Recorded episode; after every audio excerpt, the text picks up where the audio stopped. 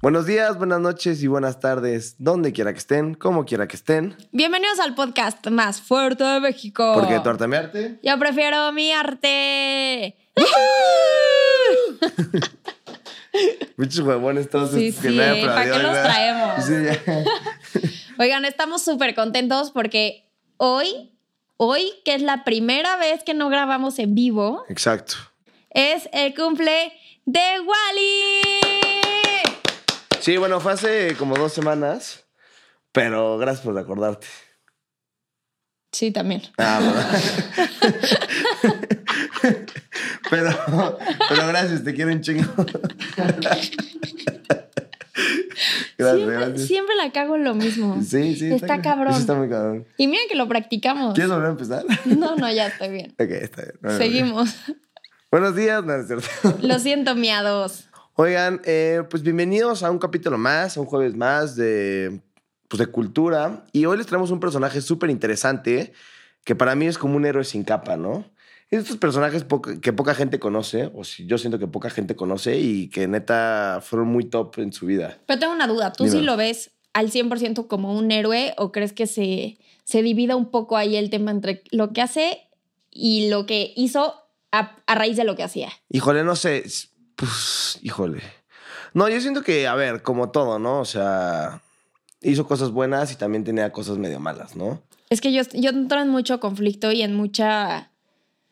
Como. como ¿Cómo se dice esta cosa? Como. Como, entre- como una división Ajá, ajá. ética y moral. Justo, entre si lo que este güey hacía era lo correcto, pero al final hizo cosas buenas y al final a su chamba, pero yo soy la primera que digo, güey, qué chingados la gente que hace lo que este güey hace, qué molesta y qué nefasta y qué horrible. Yo creo que también dio- este cuate dio pie al, al inicio de estas notas amarillistas, ¿no? Ujú. Que hoy vemos en el periódico. ¿Cómo se llama este periódico que es súper amarillista? No, el Alerta. ajá. el metro, ¿no? No, Pulitro, no, no, Alerta o Metro, sí, que sale como el decapitado y al lado Y te ponen algo así como, como, ahora sí, que de cabeza o de no sé qué. Ajá, Aparte sí. encima, ¿quién, quién es que la se- gente de que, que, escribe? matan a un payaso y le quitan la risa y cosas así, Ajá, ¿no? ¿quién escribe esos encabezados? El, entrenador del gimnasio. Descansa en pants. Ah, sí. Oye, yo vi uno que yo vi uno que era un motociclista que se había, que se había estrellado en un súper y se había matado y decía pasa por la caja rápida. O sea, Sí, sí, sí. sí, sí Además, nos ¿quién le pone los titulares? a- Los, pero sí, los Quien ponga los titulares sí. es un ojete. Sí, es una mierda. Una mierda. O sea, si tú que nos escuchas pones los titulares, eres una basura, güey. Oye, además no falta que además eh, de... o sea, una basura al, muy creativa, al lado de, de, pues, del, pues, del muerto en cuestión, ponen una mujer al lado enseñando todas las partes del Sí, cuerpo. sí, sí, a la Rosalía. ¿no? Sí. Pero aparte, te puedes imaginar tú. Es que sí, el otro día vimos uno que salía la Rosalía, pues, en paños menores, Ajá. digamos, y, y ves que venía a tocar el Zócalo gratis. Decía, sí, sí. bizcochito gratis. No, se la maman. O sea, tú, y un muerto al lado, ya sabes. Es tú te puedes imaginar así a, a, a Rubén, que es el que escribe los encabezados en su casa, siendo un güey súper creativo como... Ahora sí tiró la toalla. Güey, Sí. no, Rubén. No, algo está mal. Y Algo es que, está pero- mal. Y es este país. Sí, claro, no. Es que, a ver, o sea, yo no estoy a favor de ello, pero el Lo que está mal es la gente que lo compra. Es, es gracioso, ¿no? O sea, el- o sea, bueno, tiene un humor muy negro, chance, ¿sabes? Y eso, pues, al final vende. Pero bueno. Pero aún así, ¿quién quiere ver una foto de un decapitado? Yo no. no, yo no, yo tampoco. Pero no, no. pues el morbo vende. Sí, como dices tú, el morbo vende 100%. Pero bueno, Pero este bueno. personaje eh, es, digamos, como pionero de este tipo de fotografías, pues porque pues era famoso pues, pues, por sus trabajos periodísticos, ¿no? Y estamos hablando de, de nada más y nada menos que de Enrique Metinides, ¿no? Nombre Sí. completo, Jaralambos Enrique Metinides Cironides, mejor conocido como El Niño. El jaralambo sin duda es un albur en alguna parte de Yo México. también siento que... Sin duda. En algún Wikipedia lugar ya se, lo, ya se lo alburearon al pobre. Pues bueno, este hombre nació en la Ciudad de México el 12 de febrero de 1934 y como bien lo dijimos ahorita fue un fotógrafo mexicano que se hizo famoso por sus trabajos periodísticos de nota roja, ¿no? Es decir, estos como mm, fotografías explícitas para exponerlas en estos tipos de, de periódicos y demás. Entonces, eh, fotografió en 1949 a 1979 incidentes policíacos, desastres y accidentes viales para tabloides, es decir, como para este tipo de periódicos en cuestión, ¿no? Ajá. Contó con el permiso especial de la Cruz Roja para trabajar e incluso creó un sistema de claves radiales que se usan en la actualidad. Te digo, o sea, yo creo que también tuvo como cosas positivas. O sea, al final no todo fue tan malo, ¿no? No fue todo, todo fue tan amarillista, sino también hizo como cosas positivas y fue crear como este tipo de, pues, claves radiales para que la Cruz Roja funcionara mejor. ¿Todo bien? Sí, es Sí. que sí, ¿Tienes tuve, una falla técnica con mis audífonos. Pero ya mejor. Sí, creo que ya mejor. Empecé a escuchar como. Me explotan ahorita, ¿eh? qué papelón. No, no, no. A ver, escucha. eh, vamos a hablarte de la infancia, a ti, miado, que nos estás escuchando, eh, de Enrique Metinides, ¿no? Además está súper interesante porque le empezó a gustar como todo este tema porque era un niño que iba muy frecuente al cine en el centro de la ciudad y constantemente veía películas de policías y ladrones, así. Entonces como que por eso se empezó a como a, pues a decantar como por este tipo de cosas, pero estaba muy chiquito, o sea, literal. ¿no? O sea, literalmente se sabía como todos los diálogos de las películas así y comenzó como a capturar imágenes de los automóviles accidentados. Ok. Pues te estoy hablando de que empezó a los 10 años de edad. Sí, ya lo traía. O sea, súper niño, súper niño, ¿no? O sea, de hecho, se, se decía que nunca tenía miedo, ¿no? De hecho, aquí tenemos una frase que voy a leer que él decía, me acostumbré por las películas, veía muertos en la delegación de policía y con el fotógrafo íbamos al forense. O sea, imagínate lo denso, lo fuerte de a tus, no sé, 10, 12 años, estar viendo constantemente la muerte, ¿no? Y no, Sí. no cualquier muerte, ¿no? O sea, accidentados en automóviles, decapitados, Sí, no vio muerte de un infarto. Claro, ¿no? O sea, literalmente se acostumbró a lidiar con la muerte, ¿no? Sí, está Y cabrón. Nada más como, pues, como... ¿cómo se Dato. curioso. eh, sus padres eran africanos, ¿no? E inició tomando fotografías, como bien les dije, a los 10 años, con una cámara pequeña que le regaló su padre. Su padre era pintor, no tenía nada que ver que, o sea, con un fotógrafo ni nada, pero pues le regaló una cámara y pues desde ahí empezó a pintar, digo, desde ahí empezó a tomar fotos. Está Ah, está verdad muy interesante. interesante. O sea, Sí. yo creo que es un. Son, son esos personajes, como te digo, que, que, que no mucha gente conoce, pero que son interesantes por, pues por, la, por lo que le aportaron a México o a la sociedad, ¿no? En cuanto a ya sea la salud, ¿no? O ya sea la fotografía, o ya sea el arte, porque pues ya nos contará más adelante, pero es un cuate que ha expuesto, pues, en varios lados del mundo, ¿no? No solo en La verdad México. es que sí. Sí. Y a ver, vamos a, a enfocarnos un poquito en su vida laboral, porque seguramente se preguntan cómo un niño chiquito empezó, eh, o sea, 10 se volvió lo que, lo que se Lo que- convirtió sí, claro, en ¿no? Enrique. El. Quique, ¿no? Tomaron el niño. El niño. El Enrique, niño. Enrique Metinides. Entonces vamos a hablar de la vida laboral. Como a los 10 años aprox, fue a tomarle fotos a un, cho- a un coche que pues había chocado y hubo muertos y la chingada.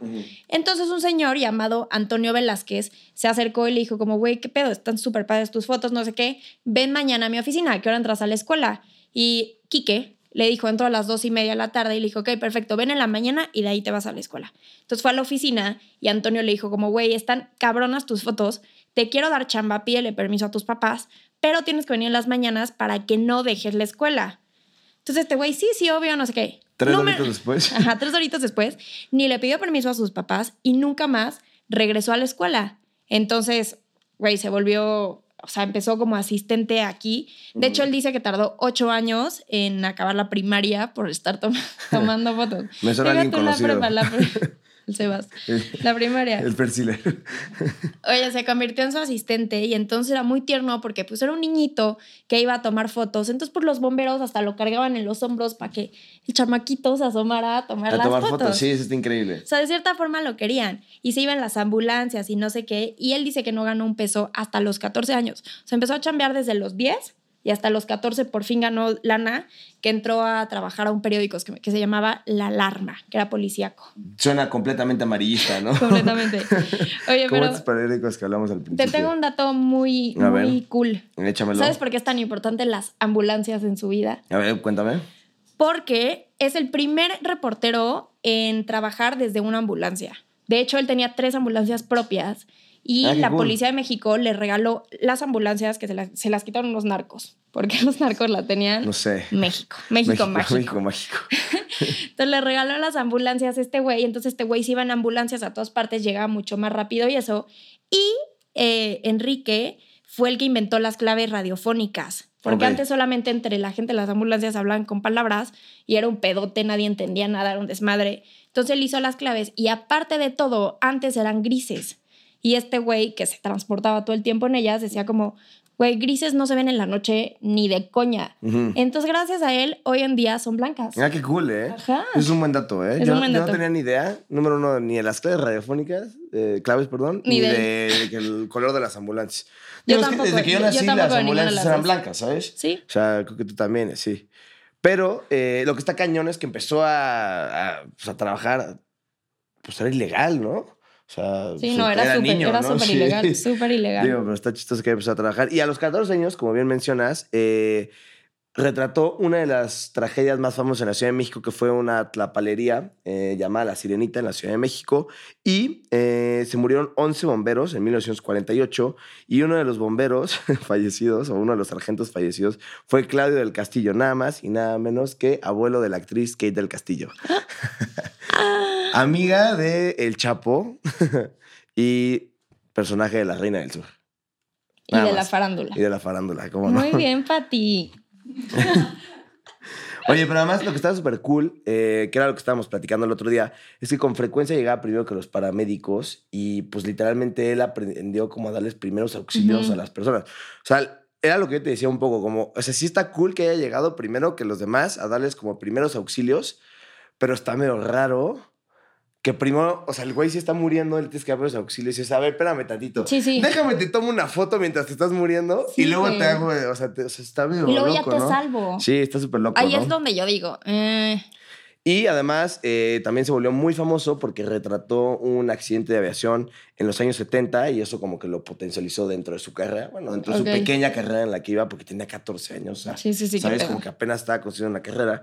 Y de hecho, eh, en 50 años de carrera, porque pues, o sea, a lo mejor se preguntarán como, oye, ¿y nunca sufrió ningún accidente este cuate? Sí, porque estaba ahí en, el, en el meollo. ¿no? Sí, exacto. Pues sí, sufrió 19 accidentes graves y un infarto que casi le cuesta la vida.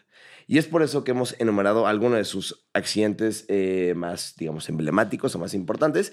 Una vez fue a retratar eh, un estallido en una gasolinería y lo arrojó varios metros, ¿no? En otra ocasión eh, estaba retratando una cisterna de gas y este y explotó la cisterna de gas y también eso pues casi le cuesta la vida. Y algo que él criticaba es que dentro de todas esas fotos que él tomó, no- muchas no se publicaron, ¿no? Es que imagínate lo que fueron esas fotos. Pues sí, o sea, sé que es, o sea, sé que hay, me imagino que debe haber un nivel, ¿no? O sea, Sí. de sensibilidad, ¿no? Sí, justo. Luego, algo que estuvo muy cañón fue que se cayó un avión de Popocatépetl, ¿no? o sea, no, o sea, no, él no iba en el avión, ¿no? Si se cayó un avión en el Popocatépetl. Ni del Popocatépetl, ¿no? En el Popocatépetl se cayó. Pues el avión se cayó del Popocatépetl, o sea, en no, el no, Popocatépetl. en el Popocatépetl. Porque si fuera de él, Sobre el Popocatépetl, ¿te parece mejor? y entonces, es que además todo esto lo sacamos de una entrevista, ¿estás de acuerdo? Sí. lo sacamos. sí. Y entonces, en la entrevista, eh, este Enrique Metinides te platica y dice, yo subí cuando estábamos bajando y nos perdimos con otros tres rescatistas de la Cruz Roja y durante tres días estuvieron comiendo, o bueno, estuvimos comiendo, eh, nada más y nada menos que caña muy delgadita y nos pusimos periódicos debajo del traje para que esto nos calentara. O sea, imagínate la angustia de estar... eh, pues salvando a las personas, pero tú también arriesgando tu vida, ¿no? O sea, tanto en la gasolinera que explotó, tanto en la cisterna de gas que le explotó y mucha gente se murió, como ir a retratar, ¿no? El incidente del avión en el, Popoto- en el Popocatépetl. El Popocatépetl, para quien no sepa y nos escucha en otro lado del mundo, es un volcán que está en México, alejado de la Ciudad de México. ¿Qué te ríes, güey? ¿El qué? El Popocatépetl. ¿Qué hubo? Pero, o sea, yo creo que la neta está cool. O sea, al final. No, a está- ver, Está chingón. El güey se arriesgó cañón. Sí. De hecho, aquí tengo el datillo, nada más, para que le vean. Tuvo nueve costillas rotas. Dos veces se fue a Barranco y se dio contra las piedras. Ha estado varias veces en medio de balaceras, las más culeras de todo México. Tuvo un infarto que solo se salvó, se salvó porque fue ahí en el hospital. Tuvo un tumor en el ojo y infinidad de cosas más. De hecho, todo el mundo dice que tiene, bueno, ya se murió, pero spoiler. pero todo el mundo decía... todo el mundo decía que tenía 133 años porque se multiplicaban las 7 vidas de un gato por las 19 vidas que, o sea, las veces que él había estado a punto de morir. Exacto, por los 19 accidentes que estuvieron poniendo en... en- Que ya nos platicaste algunos. Exacto, justo. No, no voy a platicar todos porque No, no, no vamos a acabar nunca. Nunca, Justo. nunca. Y este, o sea, solo para que se den una idea, eh, este cuate, pues hizo una carrera larguísima y súper importante, Enrique Metinides, y se preguntarán quizás, ¿dónde expuso sus fotografías? Pues bueno, eh, Enrique Metinides expuso en la Casa América, en Madrid, en la Central de Arte en Guadalajara, en The Photographers Gallery en Londres y en la Galería Anton Kern de Nueva York. O sea, estamos hablando de que pues, era un gran artista, fue un gran fotógrafo y pues llegó, sus fotografías llegaron a trascender durante todo el mundo, Sí, está ¿no? cabrón. Y algo que, que creo que es donde radica un poco su éxito es que la sangre en esa época está mucho más censurada que ahora. Entonces, eh, él lo que tenía que hacer era intentar tomar las fotos de los accidentes sin que saliera la sangre y darle cierto dramatismo, ¿no? O sea, que eso estaba difícil en el momento. O sea, no era como Tarantino hoy en día, ¿no? Que pues cortaban la cabeza y Ujú. la chorros de sangre, ¿no? Sino que él lo que tenía que hacer era eh, tratar de, de evitar que saliera la sangre y darle cierto dramatismo a la fotografía y eso lo hizo ser muy famoso. Sí, porque él quería que se viera algo más que el accidente. O Sí, sea, que claro. no solamente fuera el accidente lo que la gente estaba viendo, que fuera algo un poco más eh, junto con lo que había pasado. Justo. Y eso... Y eso Eso es lo que vuelve a este güey un artista. Exacto, justo. Y a- además de que, pues, sí, justo. O sea, tenía un buen ojo, creo yo, ¿no? O sea, digo, por algo lo contrataron a los 10 años, ¿no? Sí, no, O sea, no mames. Oye, aparte de todo, publicó el libro Siendo un tragedias de Enrique Metinides. Eh, por si lo quieren buscar, échenselo. La neta no sé dónde lo venden. Pero bueno. Pues seguro en Gandhi o en Amazon. Sí. Sí, sí, sí. Aquí tengo una quote. Se las voy a leer, ¿ok? He visto más muertes, más muertos que si los pusiera sobre uno o otro, una mon- No, estoy leyendo fatal. A ver, Espera- venga, espérame un va, segundo. váyanos, váyanos. He visto tantos muertos que si los pusiera uno sobre otro, formaría una montaña más alta que él, Popocatépetl, Ah, y podría llenar hasta tres infiernos. Ah, pues sí, güey. Sí. ¿Quién más ha visto tantos muertos como un güey que se dedica a tomarles fotos? Oye, pero justo como tú lo titulaste en, en el trabajo que hicimos, este, un mal, un mal chiste, un mal chiste del destino, ¿no? O sea, porque, no, no, pero es real, real, o sea, escucha, ver, o sea, platícame. tú lo titulaste un mal chiste del destino y es que, o sea, sí, justo, tú Pero, hablas... pero, ¿qué? ¿Vas a contar una anécdota? Mm, Ajá, sí, o sea, a eso voy. Ok, pero ah, un segundo. Tú lo titulaste un mal chiste del destino y quiero entender por qué le pusiste este título. Ok. ¿no? Eh, creo que, como bien dijiste ahorita, este, este personaje estuvo en contacto con la muerte durante mucho tiempo. Yo creo que al ver la muerte constante te vuelves insensible, pero yo creo que te vuelves insensible porque muchas veces no conoces a esas personas. Y entonces por eso aquí viene tu titulación heroica que le llamaste un mal chiste del destino. ¿Por qué estás hablando como si fuera un capítulo de Mujer Casos de la Vida? ¿Vieron todo el mundo cómo lo hizo? Espérate, Y esta es la historia de Rosa Isidra. De Rosalia. Es que Entonces, escucha.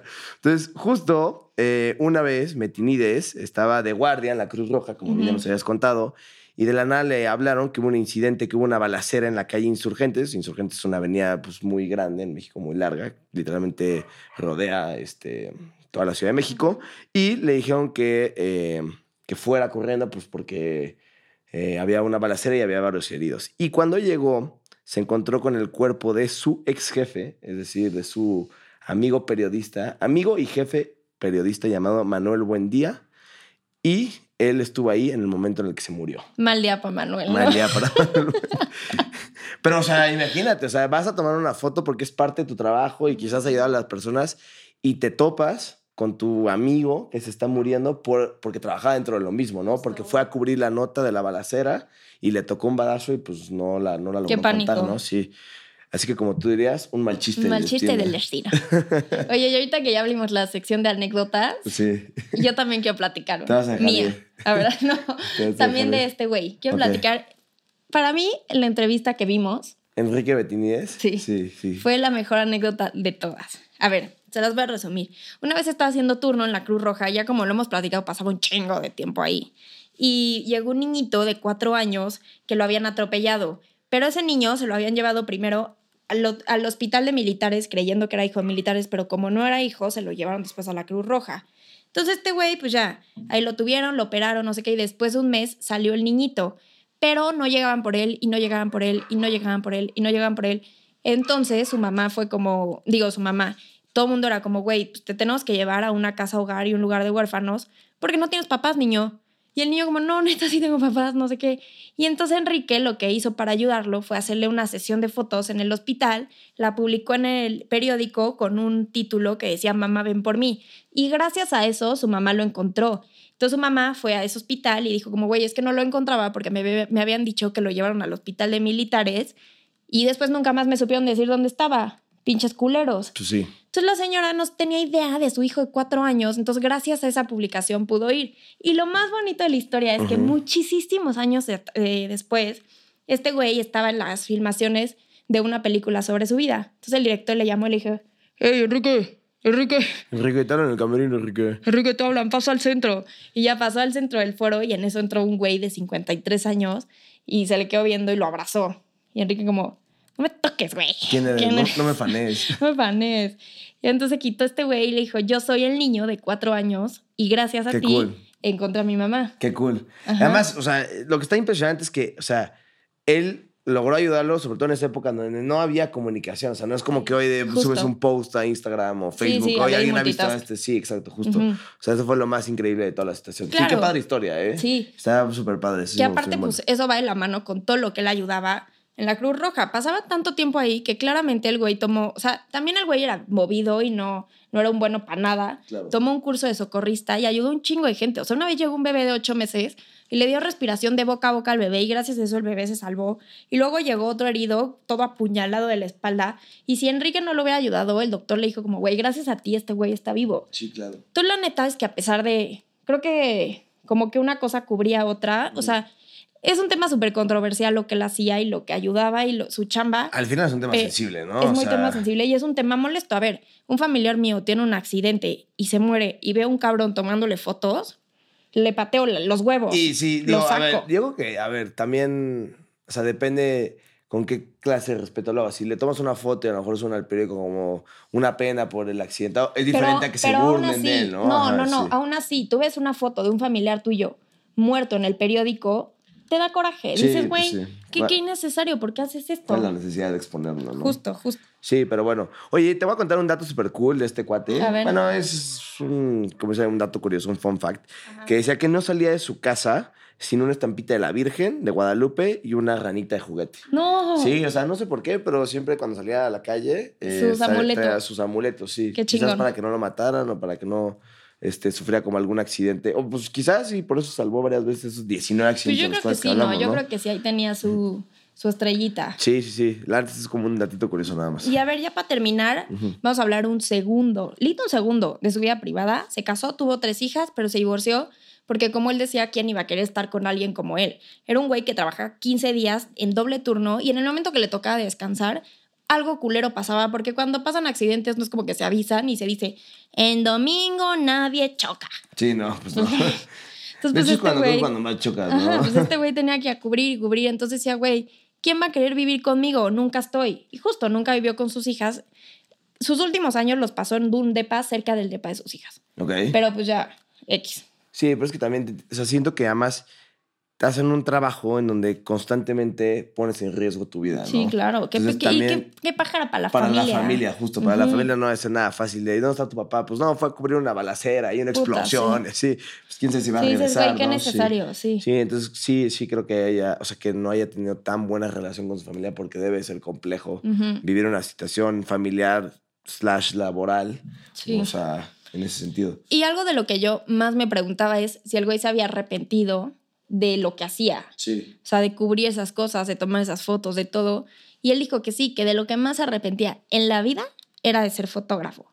O sea, literal dijo, güey, siempre a punto de morir, mal pagado, viviendo entre chismes y entre cochinadas. Eso Sí, está pues la- sí. Y hablando de chismes y cochi. No te preocupes, lo censuramos. Eso está muy mal.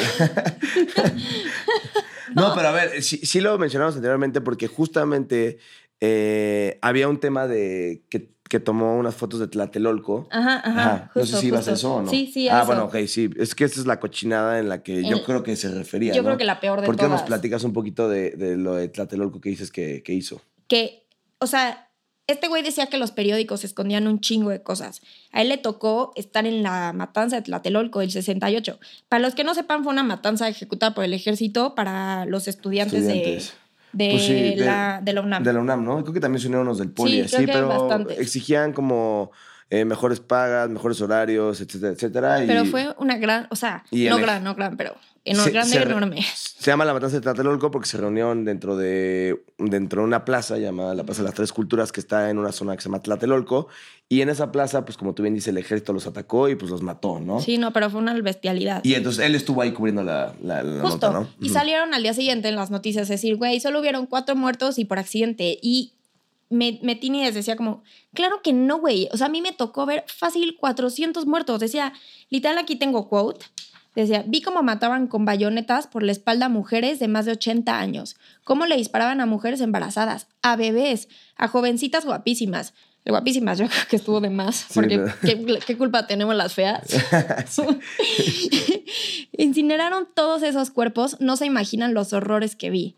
O sea, entonces ahí es donde el güey dice como es una cochinada estar detrás de todo eso, saber la verdad y al final ver que pone en el periódico, no pasó nada. O tres muertos, ¿no? Y fue un accidente. Sí, Sí, sí, sí. justo, Entonces yo justo. creo que también eso se refería, ¿no? O también cuando decía que, pues sí, había explosiones del gas y sí, quizás fue un accidente de alguien y que no quería que saliera la nota y que la gente se enterara. Entonces por eso mejor decían como, oye, la verdad es que, pues mejor no suban las fotos para que la gente no vea y no Claro, se entere, ¿no? Entonces como que también estuvo como, como, pues en la contraparte, ¿no? De lo que nosotros vemos. Sí. Entonces cuando dice que es una cochinada, probablemente tenía razón, ¿no? Sí, no, no, sin duda. Oye, pues ya lo matamos, ¿no? Pues ya, mátalo. ¿Cómo se, murió? el 10 de mayo, güey. El Día de las Madres. Sí, caray. Sí, qué mala onda. Sí, no tiene madre. Sí. Chiste de mamá. Chiste güey. mamá, perdón, sí. Perdón, perdón. Se murió el 10 de mayo a los 88 años de una caída en la que se fracturó el cráneo. Se fracturó el cráneo. Y así murió. Sí, Pues literal. Pues bueno, pues sí.